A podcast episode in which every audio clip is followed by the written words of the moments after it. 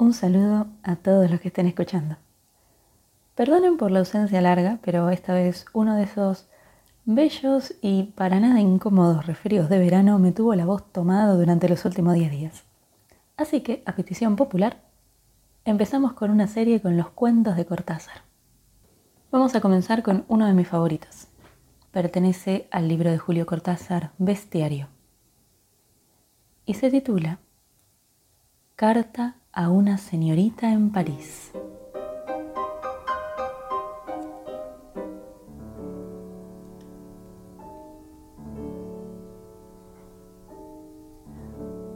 André, yo no quería venirme a vivir a su departamento de la calle Suipacha. No tanto por los conejitos, más bien porque me duele ingresar en un orden cerrado, construido ya hasta en las más finas mallas del aire, esas que en su casa preservan la música de la lavanda, el aletar de un cisne con polvos, el juego del violín y la viola en el cuarteto de Rara. Me es amargo entrar en un ámbito donde alguien que vive bellamente lo ha dispuesto todo como una reiteración visible de su alma. Aquí los libros, de un lado en español, del otro en francés e inglés, allí los almohadones verdes, en este preciso sitio de la mesita el cenicero de cristal que parece el corte de una pompa de jabón y siempre un perfume, un sonido, un crecer de plantas, una fotografía del amigo muerto, ritual de bandejas de té y tenacillas de azúcar.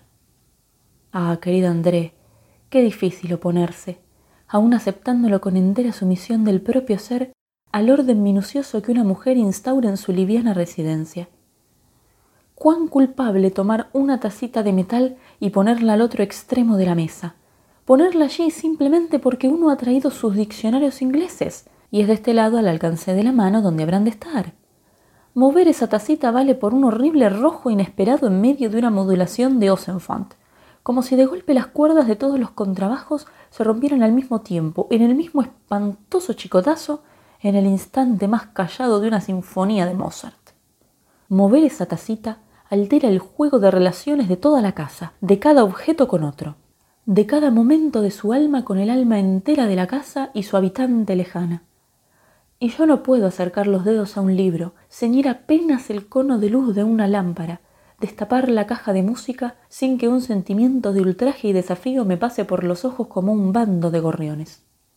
Usted sabe por qué vine a su casa, a su quieto salón solicitado del mediodía. Todo parece tan natural como siempre que no se sabe la verdad. Usted se ha ido a París. Yo me quedé con el departamento de la calle Suipacha. Elaboramos un simple y satisfactorio plan de mutua conveniencia hasta que septiembre le traiga de nuevo a Buenos Aires y me lance a mí a alguna otra casa donde quizá... Pero no le escribo por eso. Esta carta se le envió a causa de los conejitos. Me parece justo enterarla. Y porque me gusta escribir cartas, y tal vez porque llueve. Me mudé el jueves pasado a las cinco de la tarde entre niebla y hastío.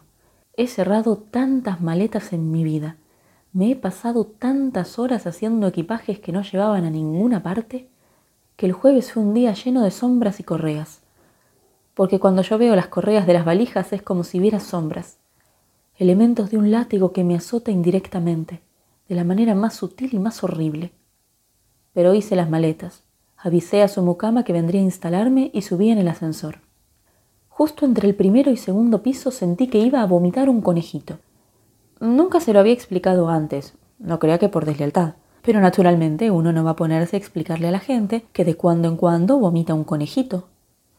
Como siempre me ha sucedido estando a solas, guardaba el hecho igual que se guardan tantas constancias de lo que acaece, o hace uno acaecer, en la privacidad total. No me lo reproche, André, no me lo reproche de cuando en cuando me ocurre vomitar un conejito. No es razón para no vivir en cualquier casa, no es razón para que uno tenga que avergonzarse y estar aislado y andar callándose. Cuando siento que voy a vomitar un conejito, me pongo dos dedos en la boca como una pinza abierta y espero sentir en la garganta la pelusa tibia que sube como una esfervescencia de sal de frutas. Todo es veloz e higiénico, transcurre en un brevísimo instante. Saco los dedos de la boca y en ellos traigo sujeto por las orejas a un conejito blanco. El conejito parece contento. Es un conejito normal y perfecto, solo que muy pequeño. Pequeño como un conejito de chocolate, pero blanco y enteramente un conejito. Me lo pongo en la palma de la mano. Le alzo la pelusa con una caricia de los dedos. El conejito parece satisfecho de haber nacido y bulle y pegue el hocico contra mi piel, moviéndolo con esa trituración silenciosa y cosquillante del hocico de un conejo contra la piel de una mano. Busca de comer, y entonces yo, mm, hablo de esto cuando ocurría en mi casa de las afueras, lo saco conmigo al balcón y lo pongo en la gran maceta donde crece el trébol que a propósito he sembrado. El conejito alza del todo las orejas, envuelve un trébol tierno con un veloz moliente del hocico y yo sé que puedo dejarlo e irme, continuar por un tiempo mi vida, no distinta a la de tantos que compran sus conejos en las granjas. Entre el primero y el segundo piso, André, como un anuncio de lo que sería mi vida en su casa, supe que iba a vomitar un conejito. Enseguida tuve miedo. ¿O era extrañeza? No, miedo de la misma extrañeza, acaso. Porque antes de dejar mi casa, solo dos días antes, había vomitado un conejito y estaba seguro por un mes, por cinco semanas, mm, tal vez seis, con un poco de suerte. Mire usted, yo tenía perfectamente resuelto el tema de los conejitos. Sembraba trébol en el balcón de mi propia casa, vomitaba un conejito, lo ponía en el trébol y al cabo de un mes, cuando sospechaba que de un momento a otro, entonces regalaba el conejo ya crecido a la señora de Molina, que creía que era un hobby y se callaba. Ya en otra maceta venía creciendo un trébol tierno y propicio. Yo aguardaba sin preocupación la mañana en que la cosquilla de una pelusa subiendo me cerraba la garganta, y el nuevo conejito repetía desde ahora la vida y las costumbres del anterior. Las costumbres, André, son formas concretas del ritmo, son la cuota de ritmo que nos ayuda a vivir. No era tan terrible vomitar conejitos una vez que se había entrado en el ciclo invariable, en el método. Usted querrá saber por qué todo ese trabajo, por qué ese trébol y la señora de Molina. Hubiera sido preferible matar enseguida al conejito y... Ah, tendría usted que vomitar tan solo uno. Tomarlo con dos dedos y ponérselo en la mano abierta, adherido aún usted por el acto mismo, por el aura inefable de su proximidad apenas rota. Un mes distancia tanto. Un mes es tamaño, largos pelos, saltos, ojos salvajes, diferencia absoluta. André, un mes es un conejo. Hace de veras a un conejo. Pero el minuto inicial, cuando el copo tibio y bullente encubre una presencia inajenable, como un poema en los primeros minutos, el fruto de una noche de Idumea, tan de uno que uno mismo, y después tan no uno, tan aislado y distante en su llano mundo blanco tamaño carta. Me decidí, con todo, a matar al conejito apenas naciera. Yo viviría cuatro meses en su casa. Cuatro, quizá con suerte tres, cucharadas de alcohol en el hocico. ¿Sabe usted que la misericordia permite matar instantáneamente a un conejito dándole a beber una cucharada de alcohol? Su carne luego sabe mejor, dicen, aunque yo... Tres o cuatro cucharadas de alcohol, luego el cuarto de baño o un paquete sumándose a los desechos. Al cruzar el tercer piso, el conejito se movía en mi mano abierta. Sara esperaba arriba para ayudarme a entrar las valijas. ¿Cómo explicarle que un capricho, una tienda de animales, Envolví el conejito en mi pañuelo, lo puse en el bolsillo del sobretodo, dejando el sobretodo suelto para no oprimirlo. Apenas se movía. Su menuda conciencia debía estarle revelando hechos importantes, que la vida es un movimiento hacia arriba con un clic final y que es también un cielo bajo, blanco, envolvente y oliendo a lavanda, en el fondo de un pozo tibio. Sara no vio nada. La fascinaba demasiado el arduo problema de ajustar su sentido del orden a mi valija ropero mis papeles y mi displicencia ante sus elaboradas explicaciones donde abundaba la expresión, por ejemplo. Apenas pude me encerré en el baño. Matarlo ahora. Una fina zona de calor rodeaba el pañuelo. El conejito era blanquísimo y creía que más lindo que los otros. No me miraba, solamente bullía y estaba contento, lo que era el más horrible modo de mirarme. Lo encerré en el botiquín vacío y me volví para desempacar, desorientado pero no infeliz no culpable, no jabonándome las manos para quitarles una última convulsión. Comprendí que no podía matarlo. Pero esa misma noche vomité un conejito negro. Y dos días después, uno blanco. Y a la cuarta noche, un conejito gris. Usted ha de amar el bello armario de su dormitorio, con la gran puerta que se abre generosa, las tablas vacías a la espera de mi ropa. Ahora los tengo ahí, ahí dentro, Verdad que parece imposible, ni Sara lo creería. porque Sara nada sospecha, y el que no sospeche nada procede de mi horrible tarea, una tarea que se lleva mis días y mis noches en un solo golpe de rastrillo, y me va calcinando por dentro, y endureciendo como esa estrella de mar que ha puesto usted sobre la bañera, y que a cada rato parece llenarle a uno el cuerpo de sal y azotes de sol y grandes rumores de la profundidad. De día duermen. Hay diez. De día duermen. Con la puerta cerrada, el armario es una noche diurna solamente para ellos. Allí duermen su noche con sosegada obediencia. Me llevo las llaves del dormitorio al partir a mi empleo. Sara debe creer que desconfío de su honradez y me mira dubitativa. Se le ve todas las mañanas que está por decirme algo, pero al final se calla y yo estoy tan contento. Cuando arreglo el dormitorio de nueve a diez, hago ruido en el salón. Pongo un disco de Benny Carter que ocupa toda la atmósfera. Y como Sara es también amiga de saetas y pasodobles, el armario parece silencioso. Y acaso lo esté, porque para los conejitos transcurre ya la noche y el descanso. Su día principia a esa hora que sigue a la cena, cuando Sara se lleva la bandeja con un menudo tintinear de tenacillas de azúcar. Me desea buenas noches. Sí, me las desea, André. Lo más amargo es que me desea las buenas noches. Y se encierra en su cuarto. Y de pronto estoy yo solo, solo con el aire, solo con el armario condenado, solo con mi deber y mi tristeza. Los dejo salir, lanzarse ágiles a altos del salón, oliendo vivaces el trébol que ocultaba mis bolsillos, y ahora hace una alfombra de efímeras puntillas que ellos alteran, remueven, acaban en un momento. Comen bien, callados y correctos. Hasta ese instante nada tengo que decir. Los miro solamente desde el sofá, con un libro inútil en la mano. Yo que quería leerme todo su Girodó, André, y la historia argentina de López que tiene usted en el anaquel más bajo. Y se comen el trébol. Son diez, casi todos blancos. Alzan la tibia cabeza hacia las lámparas del salón. Los tres soles inmóviles de su día.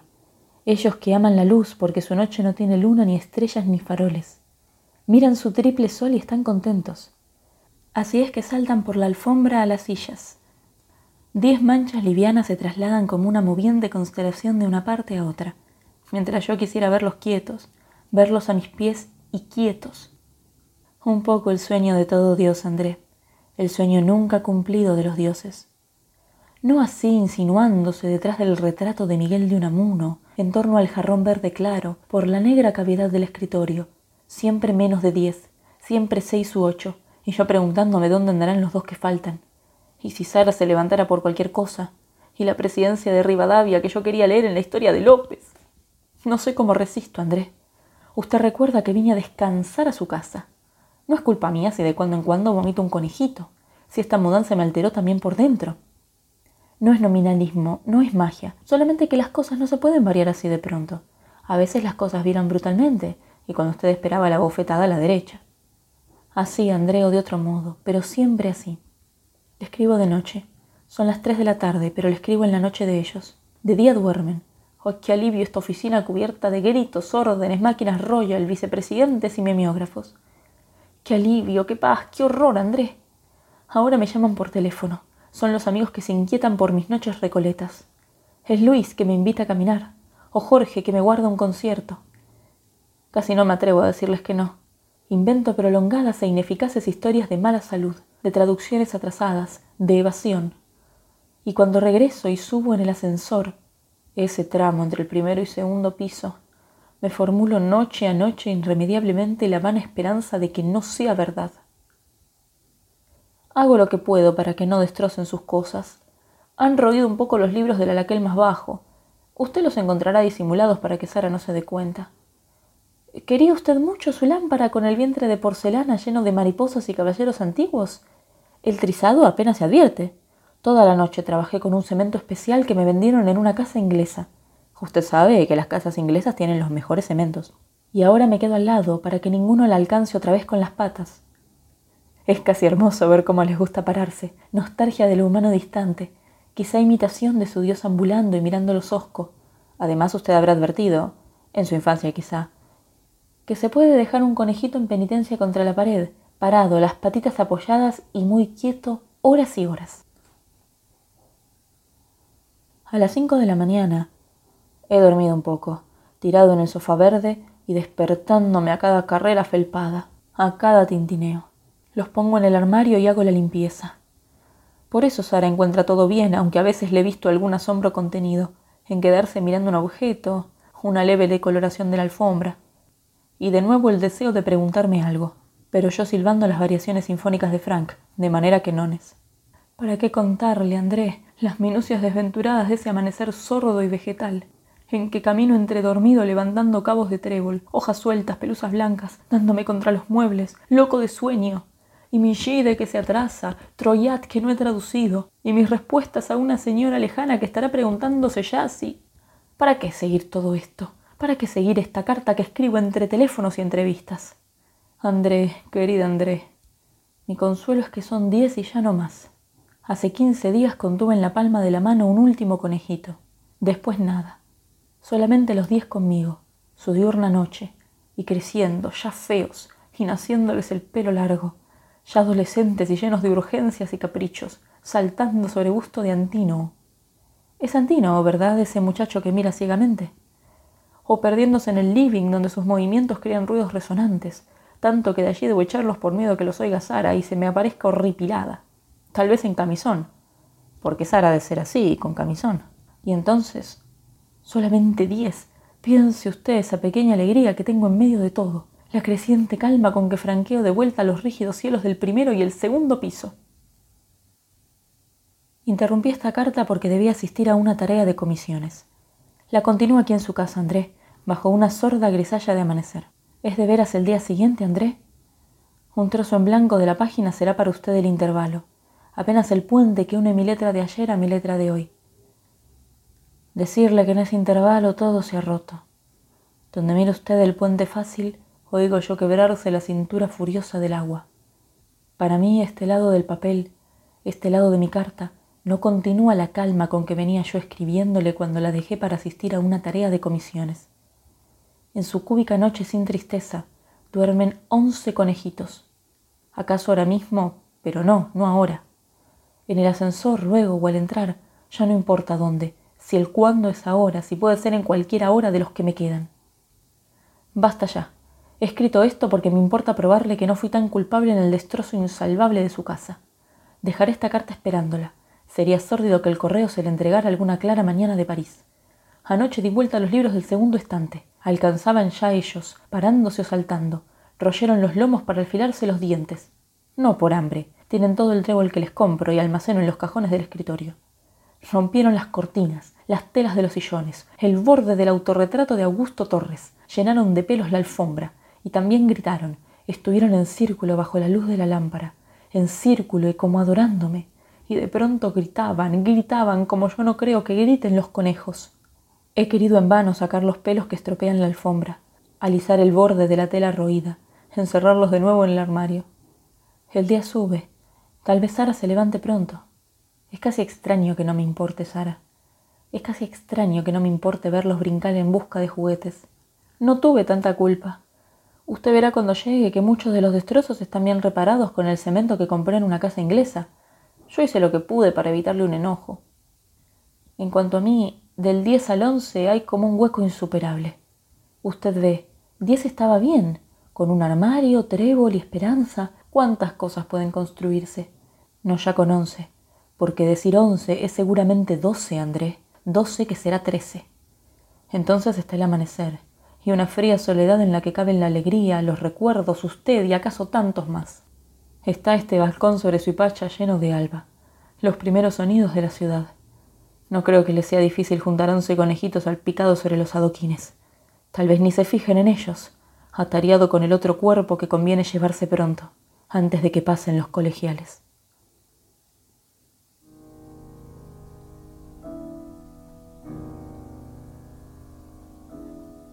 ¿Qué les ha parecido?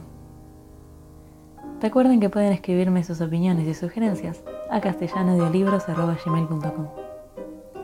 Muchas gracias a todos los mecenas de este proyecto. Link en la descripción. Un saludo y hasta la próxima historia.